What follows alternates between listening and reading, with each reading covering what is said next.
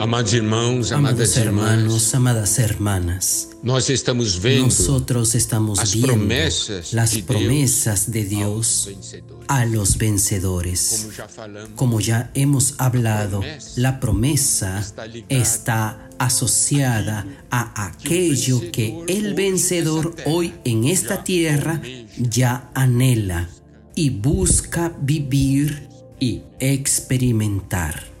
Vamos a ver ahora el asunto de la promesa al vencedor o a los vencedores de la iglesia en Pérgamo.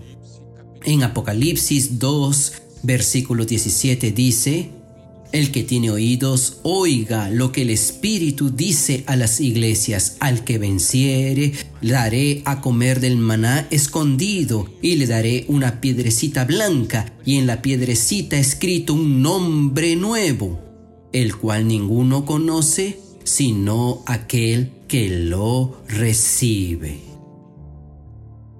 Nosotros hemos visto que la iglesia en Pérgamo es una iglesia que se unió al mundo y por el hecho de haberse unido al mundo, la fornicación espiritual entró y muchas cosas de la decadencia entraron.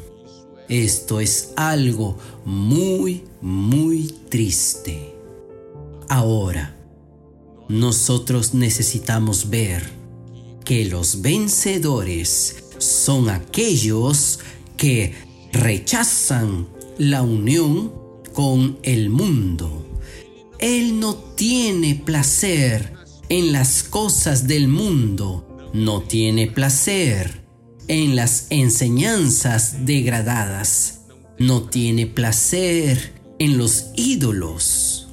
Lo que nosotros necesitamos ver hoy es que ser un vencedor es vencer esta situación. Entonces el vencedor de la iglesia en Pérgamo, él rechaza todas estas cosas, pero ¿cómo es que él consigue rechazar? Él lo rechaza por el disfrute de Él, porque su disfrute no está en este mundo, sino en el Señor. Aquí dice, al vencedor le daré a comer del maná escondido. Aquí vemos que el vencedor, Él disfruta no solamente del maná, que todos disfrutan. Nosotros sabemos que cuando el maná caía del cielo, el pueblo salía para recoger. Pero acá dice acerca del maná escondido. ¿Qué significa esto?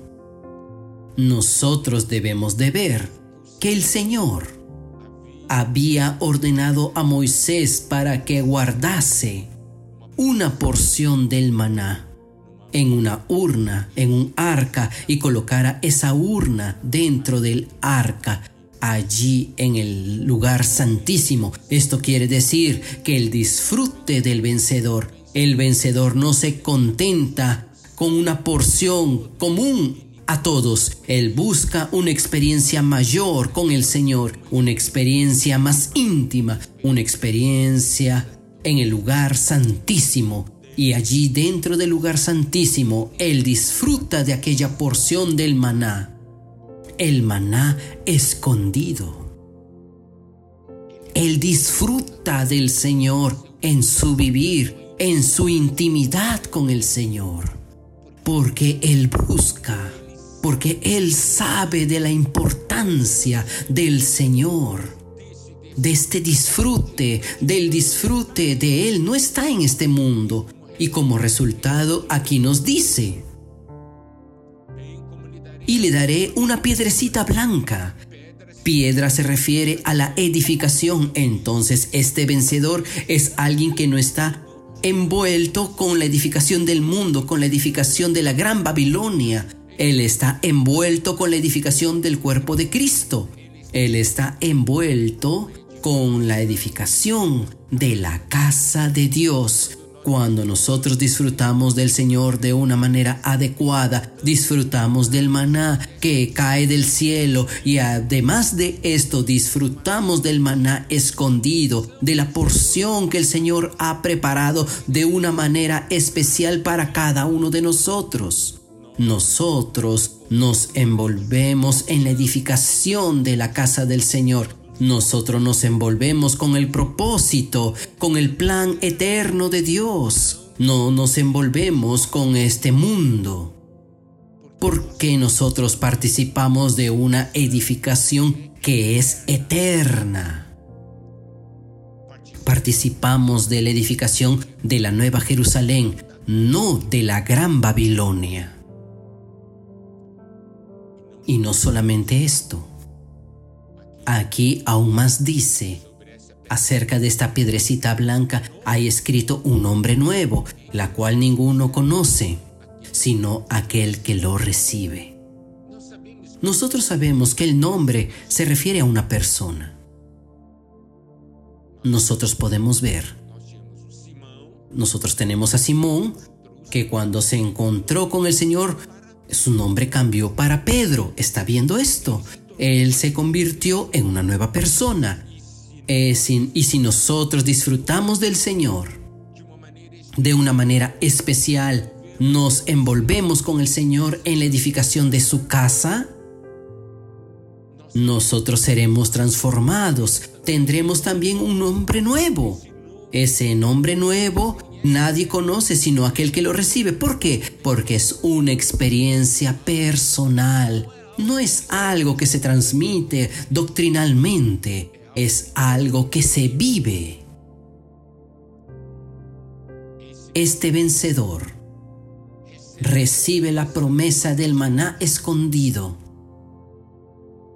de la pedrecita blanca y el nombre nuevo. ¿Por qué?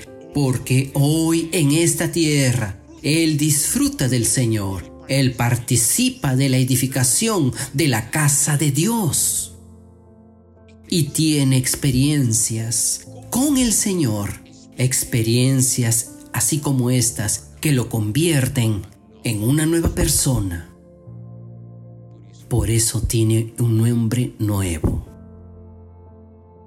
Como nosotros hemos hablado, el vivir de hoy, de este vencedor, es algo que está unido a la promesa que recibirá en el futuro. Alabado sea Dios.